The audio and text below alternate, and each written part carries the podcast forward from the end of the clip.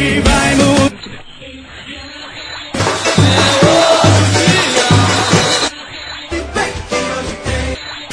Hoje, hoje tem!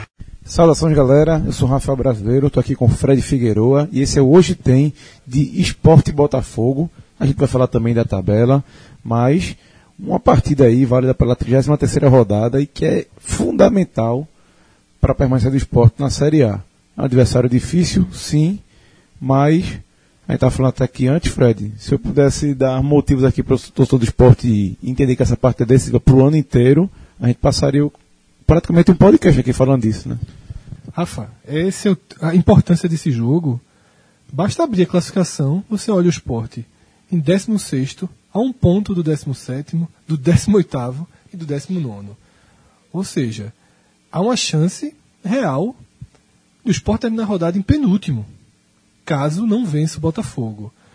E, ela, e essa chance se agrava porque, assim como o esporte, Vitória, Ponte Preta e Havaí os três times que eu citei, 17, 18 e 19, jogam em casa. Todos jogam em casa. É uma rodada eh, de definição nesse momento do campeonato.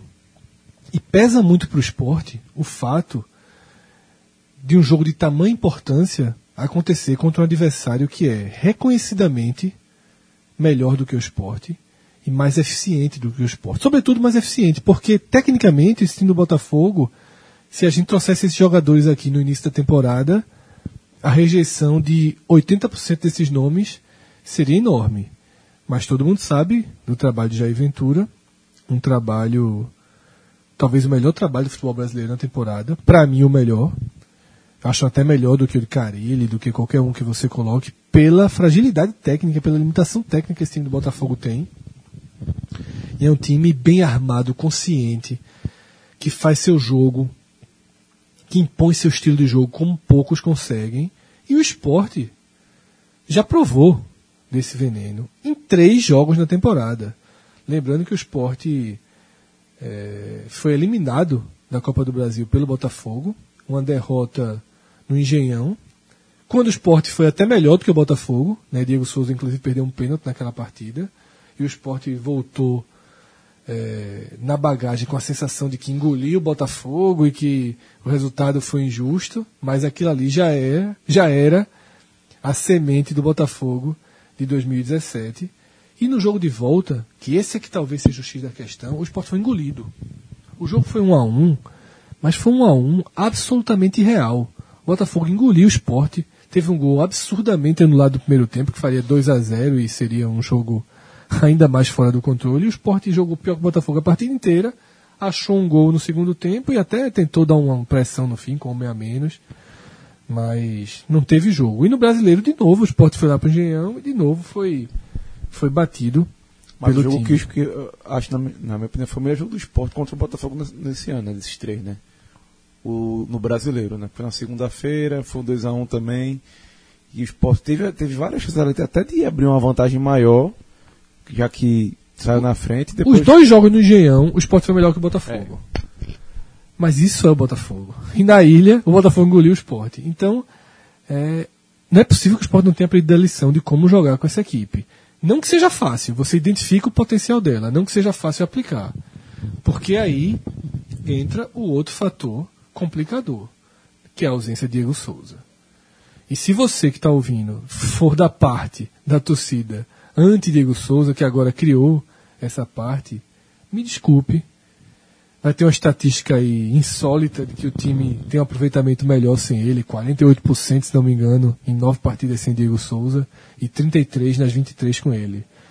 É um número que solto no ar, que não tem significado nenhum, sobretudo porque não existe Everton Felipe.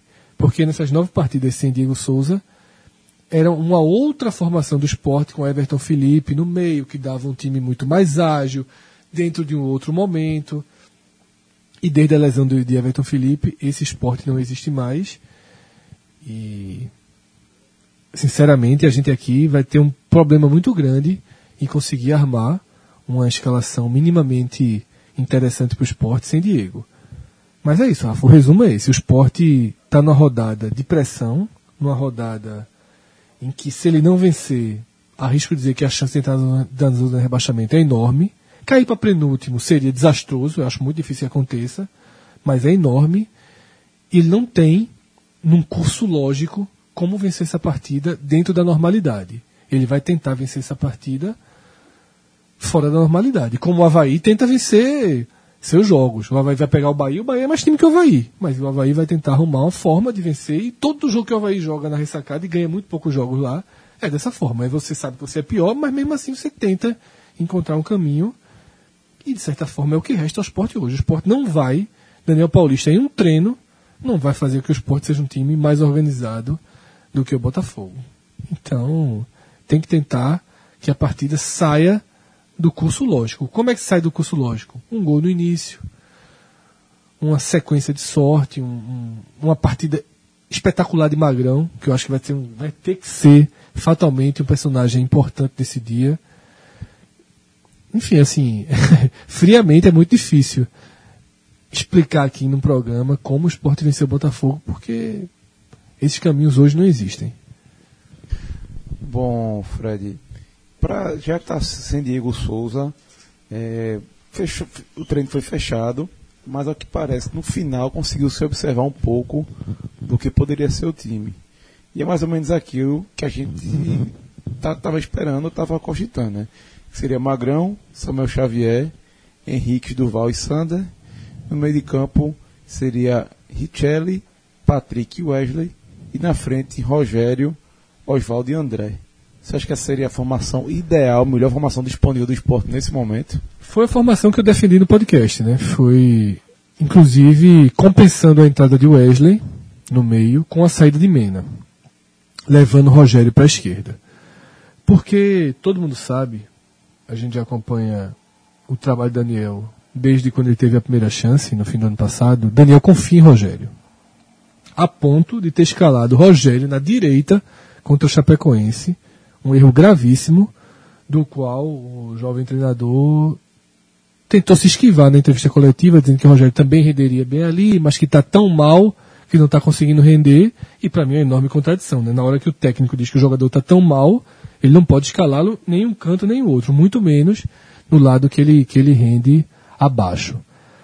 É, com, a, com a opção por Wesley no meio de campo, que é a opção natural, tá? eu, eu acho que Daniel está indo para o plano A. Daniel está optando aí pelo plano A. E o Wesley, de certa forma, ganhou um vale, vale night para essa quarta-feira, né? Pela atuação razoável, e razoável até para boa, se você deixar de lado o erro que gerou o gol da Chapecoense no domingo passado. Então, é a forma do esporte entrar mais equilibrado em campo. Lucas sugeriu Oswaldo no meio, com Lênis de um lado, com Rogério de outro. É sair muito do roteiro. É tirar demais do eixo. E se expor demais contra o adversário com todos os predicados que eu já falei aqui. Então, Daniel, caso o time seja realmente esse, foi visto no final do treino, não sei se ele quis armar uma pegadinha, mas acho que ele não é disso, acho que o time, até por ser justamente o plano A, não é hora de Daniel inventar, né? não é hora de Daniel se expor. Daniel, ele foi efetivado para fazer o básico, e esse é o básico. Então, com essa escalação que tem aí, os pontos de preocupação quais são? A defesa lenta, né, por baixo. O esporte já sofreu muito com, nessa temporada com as jogadas em diagonal do Botafogo, que os atacantes recebem pela lateral, pegando os zagueiros, vencendo na velocidade do zagueiro do esporte, entrando na área livre de marcação ou à frente da marcação. E para esse momento você ter Duval e Henriques, você está extremamente vulnerável a essa jogada. Eu acho até que, considerando apenas bola por baixo, a zaga deveria ser Ronaldo Alves e Henrique. Mas Ronaldo Alves fez por onde perder essa posição e Duval recuperá-la. E eu acho que o treinador também não tem que ficar mexendo o tempo todo, não. Já que Duval foi bem contra o Júnior Barranquilha, já que Duval foi bem contra a Chapecoense, a vaga é dele, então não tem muito o que fazer aí. É você saber que você é vulnerável e não tem antídoto para essa sua vulnerabilidade. Na esquerda, Sander ganhar a posição de Mena também é extremamente merecido. Mena vencendo um dos pontos frágeis da equipe. Expõe demais o time, foi o, talvez o principal culpado pela derrota para o Júnior Barranquilha. e foi um jogador extremamente improdutivo quando acionado como ponta no jogo passado contra a Chapecoense. Ele já rendeu nessa função, mas passa por um momento muito ruim, Mena, é, misturando desde quando foi com a eliminação do Chile da Copa do Mundo. Não sei se ele sentiu, ah, imagino que tenha sentido, porque para o Chile, para o país, para a geração dele, representava muito para essa Copa, uma geração bicampeã da América. Sofreu uma porrada muito grande na reta final das eliminatórias. Então o jogador vai perdendo confiança, né? O que eu falei, Mena tinha a chance de estar na Libertadores e na Copa do Mundo de 2018. Há quatro meses atrás era esse 2018 que Mena estava projetando. E agora está diante da possibilidade real de só ter a Série B. Né? Fora da Copa e fora até da elite do futebol brasileiro. Então, Daniel faz certo ao optar por Sander e faz certo ao também não escalar Mena como ponta. E aí, o que vai definir o jogo, Rafa, é a capacidade de Oswaldo e Rogério fazerem alguma coisa. Se Oswaldo e Rogério repetirem o futebol pouco inspirado que apresentaram em 2017, não tem por onde o esporte achar o caminho da vitória. O caminho da vitória precisa de jogadas individuais desses dois. Se forem meros burocratas, se forem jogadores que não conseguem driblar ninguém, se não conseguem fazer uma finalização, se Rogério entra na esquerda e não consegue fazer aquele facão para dentro da área, batendo aquele corte por dentro, não tem o que esperar.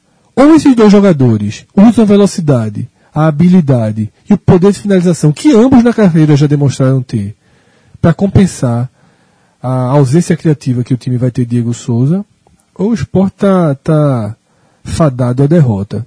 Outra mudança que eu não comentei, mas para pontuar, que é Richelli no lugar de Anselmo.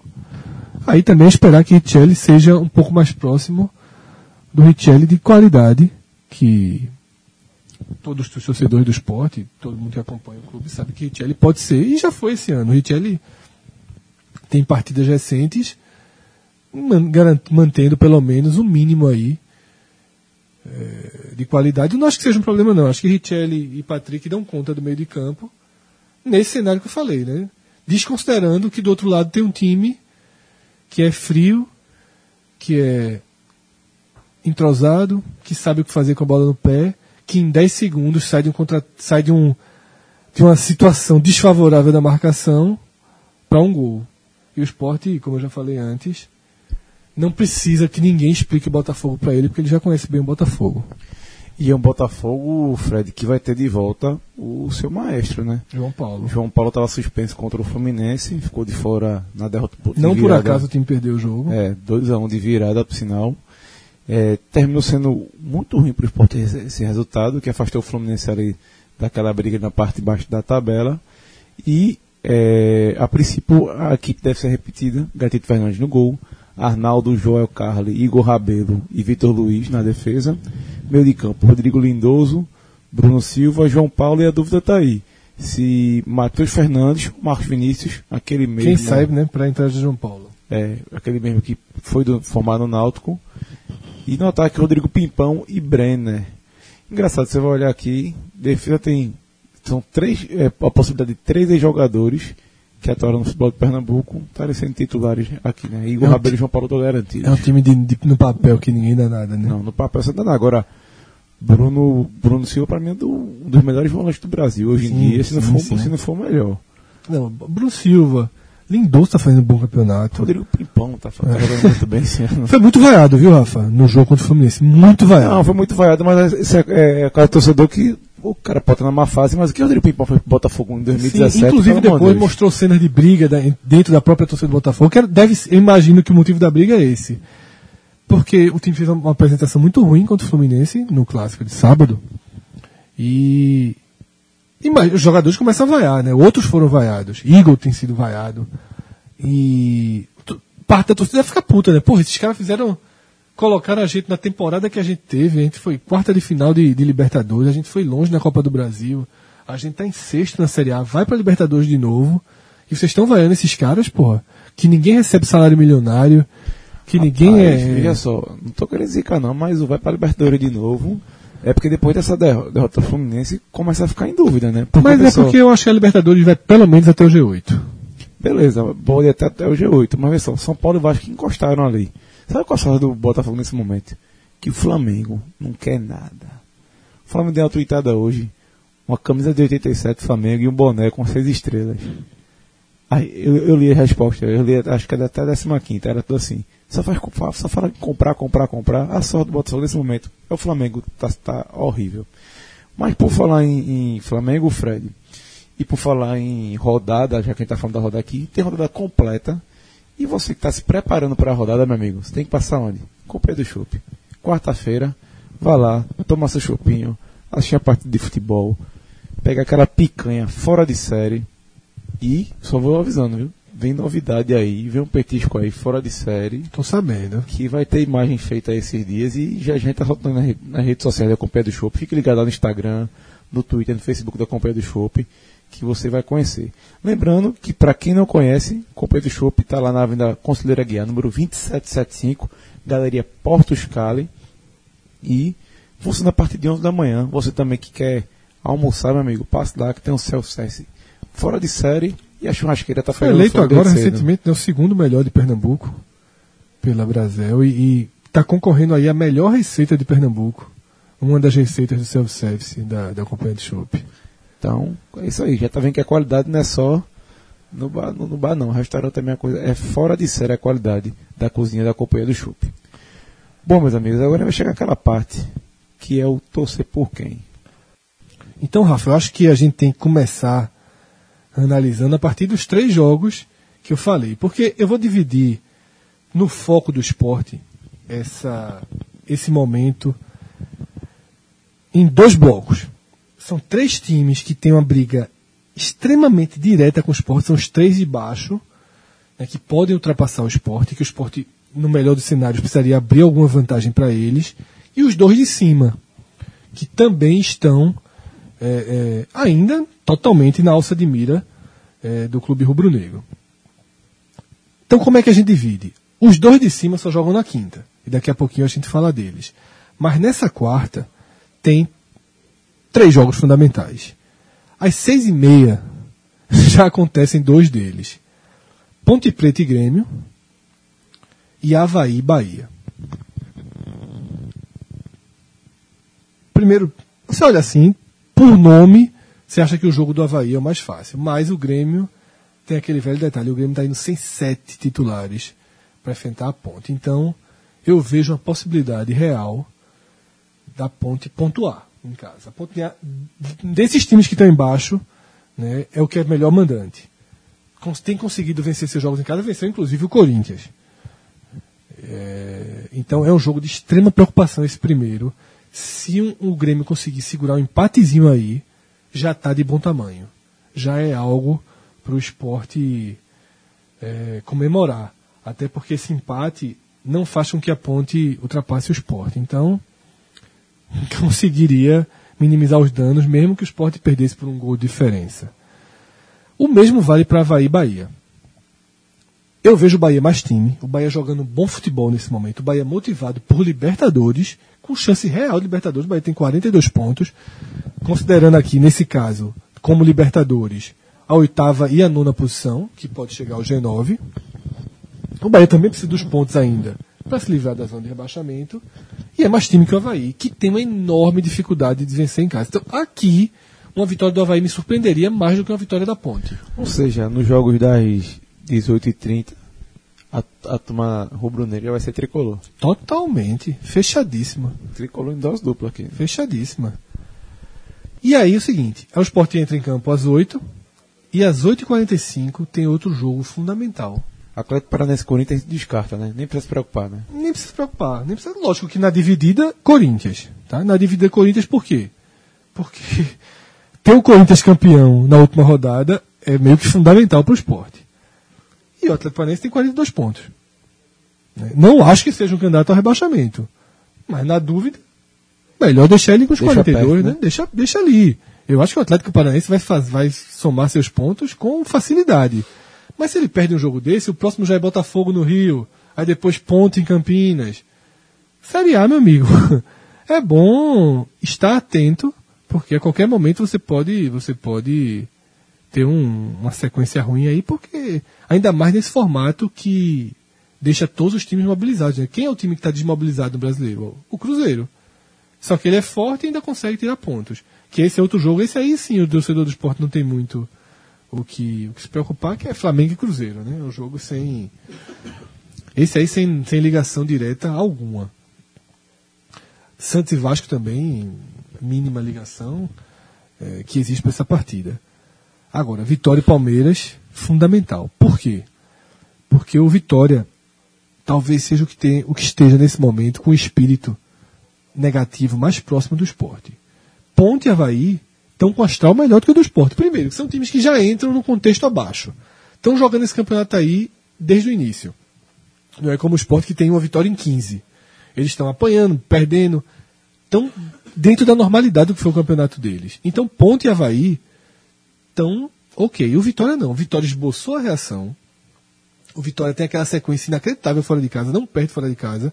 A única derrota fora de casa recente é pro Bahia, mas foi dentro de Salvador. Fora de Salvador, acho que são oito jogos sem perder.